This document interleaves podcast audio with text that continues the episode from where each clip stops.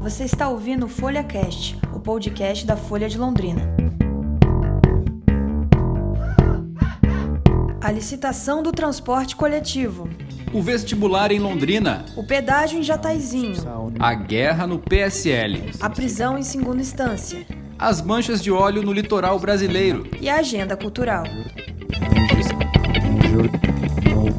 Esse é o Ponto da Semana e eu sou Isabela Fleischmann. E eu sou o Vitor Struck e juntos apresentamos trechos do que aconteceu de mais importante e o que pode continuar surtindo efeitos nos próximos dias.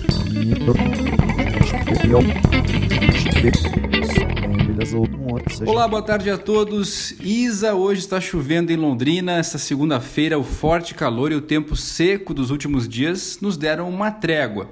Segundo o CIMEPAR, o clima deve ficar mais agradável entre os 17 e os 26 graus nesta terça-feira, mas o calor deve retornar na quarta até o final de semana. Podem ocorrer novas pancadas de chuva ou chuvas isoladas somente no domingo.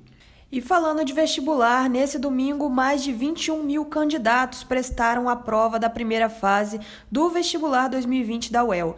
Mas não apenas aqui em Londrina. Pela primeira vez, o vestibular da UEL foi realizado também em Curitiba e Cascavel. A prova de conhecimentos gerais desse ano enfatizou a importância dos museus como espaço de difusão do conhecimento e produção científica. O resultado oficial da primeira fase sai no dia 8 de novembro. Já a segunda fase vai ser realizada no dia 1 de dezembro, com as provas de línguas, literatura e redação. Já a prova de habilidades específicas será no dia 3. A COPS deve divulgar a lista de aprovados somente no dia 13 de janeiro do ano que vem. E a TCGL Transportes Coletivos Grande Londrina foi a única empresa que protocolou o interesse no lote 1 da nova licitação de ônibus em Londrina. Ainda com todo o processo de uma nova licitação para destituir o monopólio, como a prefeitura afirmou, se for acatado o interesse da TCGL, as empresas que executam o serviço na cidade não mudariam. A TCGL atua no transporte na cidade há pelo menos 20 anos e o novo contrato prevê a exploração do serviço por mais 15 anos, a um valor de 1 bilhão e meio de reais. A maior parte do serviço ficaria com a TCGL e a menor com a Londres Sul, que venceu o lote 2. Ainda que nessa licitação a diferença entre a área de abrangência não seja tão grande, se vencer o certame, a TCGL assume 65% do território londrinense e a Londres Sul fica com 35% do perímetro. E nesse edital, a planilha de custos foi atualizada. O valor máximo da passagem para o lote 1 subiu de R$ 4,23 para R$ 4,35. O valor tornou mais atrativa a concessão para a TCGL, que em outra tentativa de licitação não participou por julgar a tarifa baixa. O lote da Londres Sul tem a tarifa de R$ 4,25. Se o acordo for fechado com a TCGL, a CMTU, Companhia Municipal de Trânsito e Urbanização, espera que os serviços pelas empresas comecem a ser prestados pelo novo contrato em até 60 dias. Foi a terceira tentativa de licitar o lote 1, já que em novembro de 2018 a TCGL conseguiu embargar na justiça o processo licitatório. Por enquanto, o serviço de ônibus na cidade é prestado por meio de uma prorrogação de contrato emergencial. Bom, Isa, neste domingo teve um novo protesto na Praça de Pedágio de Jataizinho, aqui na região metropolitana de Londrina, e terminou com uma confusão. Este já foi o terceiro protesto contra a cobrança de R$ 23,70, e é o pedágio mais caro do Paraná, com pedras do lado dos manifestantes e bombas de gás da Polícia Rodoviária Federal, a choque teve que intervir.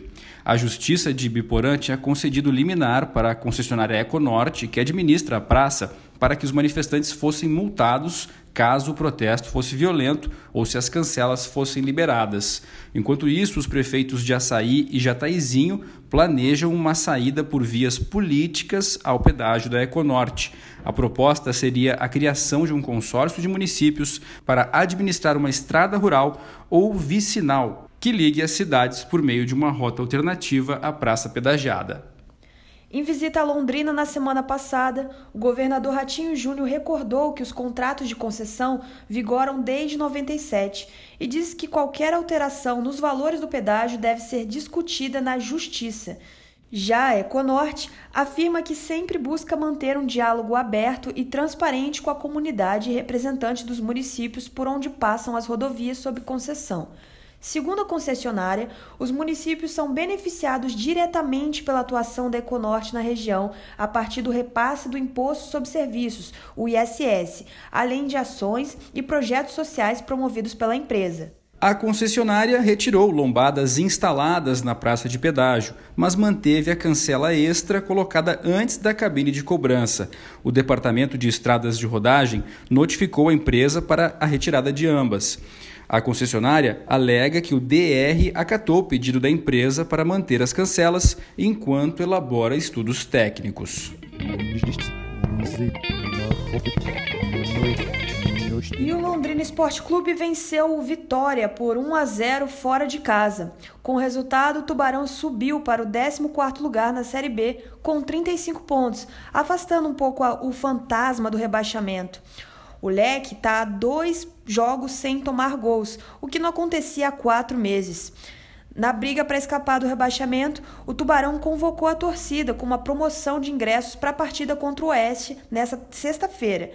A partida vai ser no Estádio do Café. E os ingressos começaram a ser vendidos nessa segunda-feira com valor de R$ reais, valor que vai ser mantido até o início do jogo. Quando o condenado deve começar a cumprir a pena? Quando a sentença transita em julgado? O presidente do Supremo Tribunal Federal, Dias Toffoli, começou a julgar na semana passada as ações que contrariam a prisão antes da segunda instância. O STF analisa três ações uma foi proposta pelo Patriotas, outra pelo PCdoB e outra pela Ordem dos Advogados do Brasil. Essas ações dizem que prender antes da segunda instância é ilegal, porque os advogados ainda podem entrar com recurso. E para entender, na primeira instância, o juiz dá a sentença do caso. O réu é julgado culpado ou inocente e uma pena é imposta. As partes ainda podem recorrer da decisão em primeira instância, então há a segunda. Nela, ainda é possível absolvição ou aumento ou redução de pena. Nas instâncias superiores, como o Supremo Tribunal de Justiça e o Supremo Tribunal Federal, não há o debate do mérito, condenação ou inocência do réu. Mas o processo que levou a isso pode ser anulado se a legislação ou a Constituição não foi seguida. O STF começou a analisar essas ações que questionam a prisão em segunda instância na semana passada, mas o tema ainda vai ser julgado nessa semana.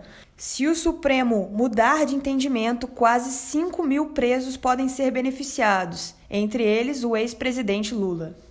Pois é, Isa, esse assunto ainda vai render muito essa semana, assim como a disputa interna do PSL partido do presidente Jair Bolsonaro, que levou à suspensão de atividades partidárias de parlamentares da sigla, inclusive do londrinense Felipe Barros.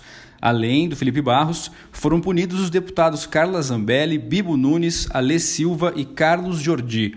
Segundo o coronel Tadeu, aliado do atual líder do partido na Câmara, o delegado Valdir, se esses cinco deputados assinarem listas para indicar um líder na casa, elas não serão aceitas.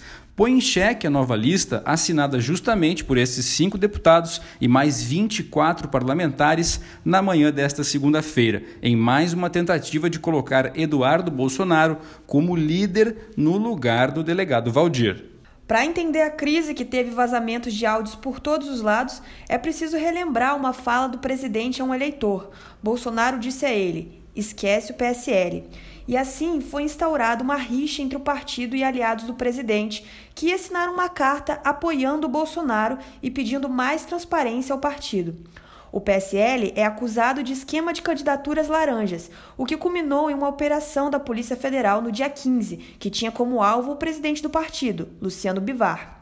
Com o racha, a parte mais fiel a Jair Bolsonaro pretendia emplacar o filho mais novo do presidente, Eduardo Bolsonaro, como líder do partido na Câmara Federal. Do outro lado, o delegado Valdir, mais aliado ao atual presidente do partido, reagiu.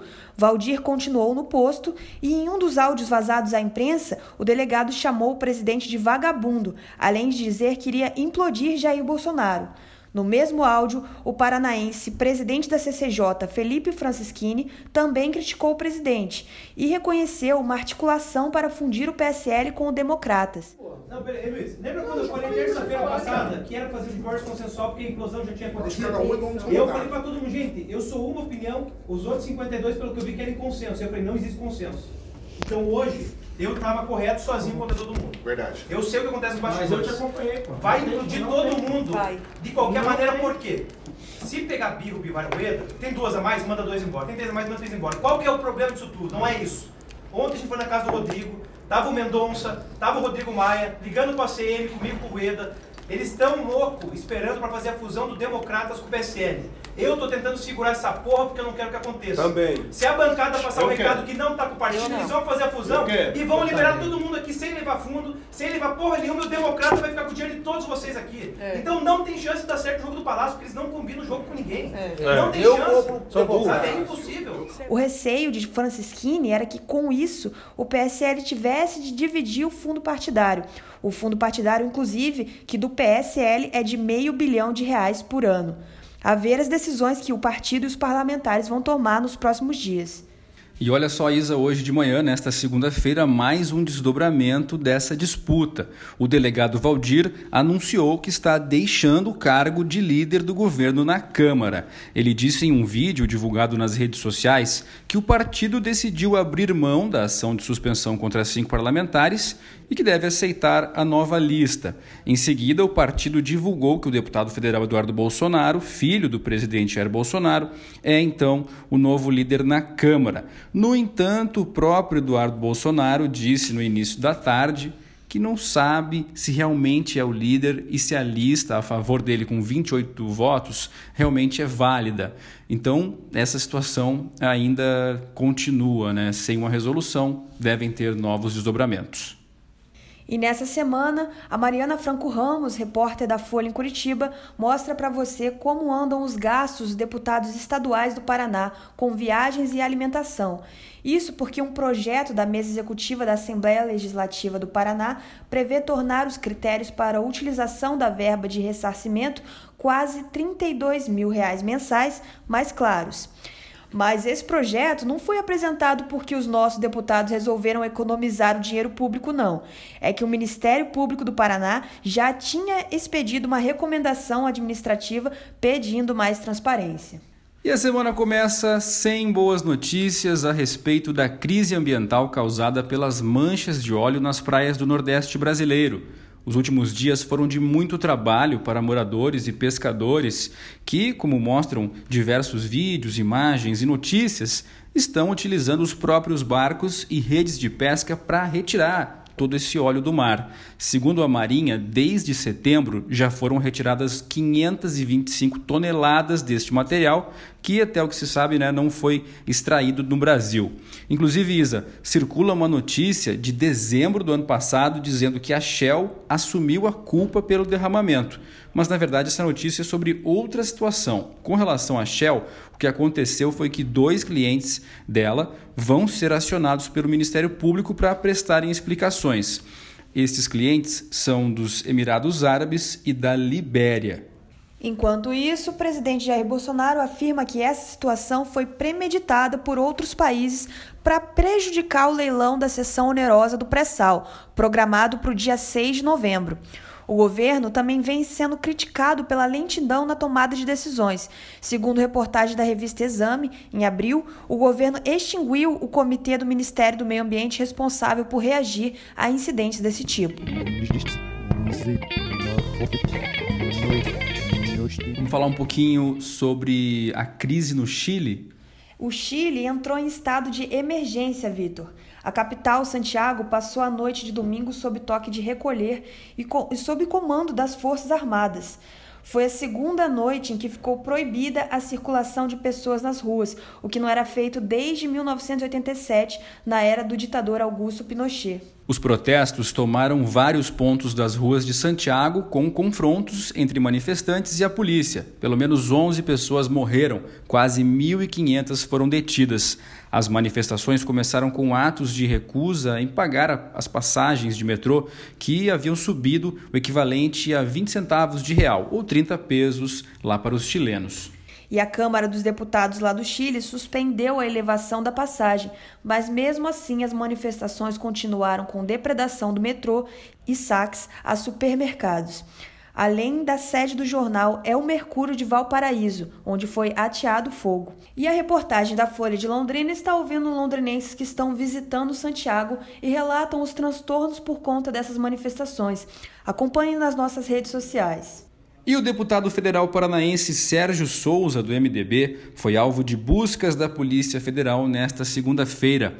A PF apura se o parlamentar recebeu propina para não incluir o presidente do Postales e do Petros em CPI na Câmara Federal, que apurava desvios de recursos de fundos de pensões.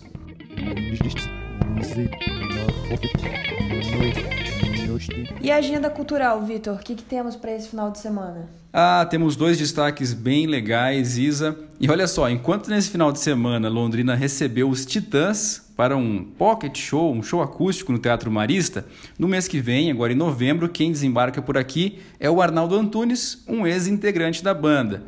E olha, há quem diga que a carreira dele é muito mais interessante, hein? O show da turnê RSTUVXZ do Arnaldo Antunes conta também com os músicos Curumim e Betão Aguiar. Aqui em Londrina, eles se apresentam no projeto Circulações no Teatro Ouro Verde somente no dia 23 de novembro. Mas por que nós estamos falando deles agora? Porque os ingressos já estão quase esgotando, já estão no segundo lote e podem ser adquiridos na plataforma Simpla, Simpla com Y. E outra dica é a Mostra Nacional de Artes Cênicas do Filo 2019. Nessa quinta-feira, o espetáculo de abertura é Refúgio, que conta com a direção de Alexandre Dalfarra no Teatro Mãe de Deus. A programação completa pode ser conferida em www.filo.arte.br e os ingressos já estão à venda. É isso, você ouviu o Pontos da Semana, o podcast com o que você precisa saber para estar bem informado. O roteiro é meu e do Vitor Struck e a produção e edição é da Patrícia Maria Alves. A trilha sonora foi cedida pela banda londrinense Aminoácido. E o resumo das notícias também é publicado no Folha Mais aos sábados. Até a próxima! Até semana que vem!